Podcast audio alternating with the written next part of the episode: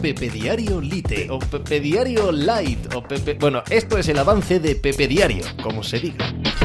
Hola, ¿qué tal? Hoy estamos a martes 3 de enero del año 2023. El eh, gravísimo accidente de Damar Hamlin ayer durante la disputa del Buffalo Bills frente al Cincinnati Bengals, partido correspondiente a la semana número 17 del Monday Night Football de eh, la NFL, es obviamente el centro de atención hoy en todo el mundo del deporte. Damar Hamlin eh, colapsó en medio del campo tras un placaje al receptor T. Higgins y hubo de aplicársele eh, técnicas de reanimación cardiorrespiratoria antes de ser enviado al hospital de Cincinnati en ambulancia. Obviamente el partido se suspendió y las escenas eh, sobrecogedoras, terroríficas, pues eh, se quedan para todos los espectadores y para todos los que estaban presentes allí. Es algo con lo que tenemos que convivir, con la presencia de la muerte, pero en espectáculos ociosos y en espectáculos felices como son los deportivos,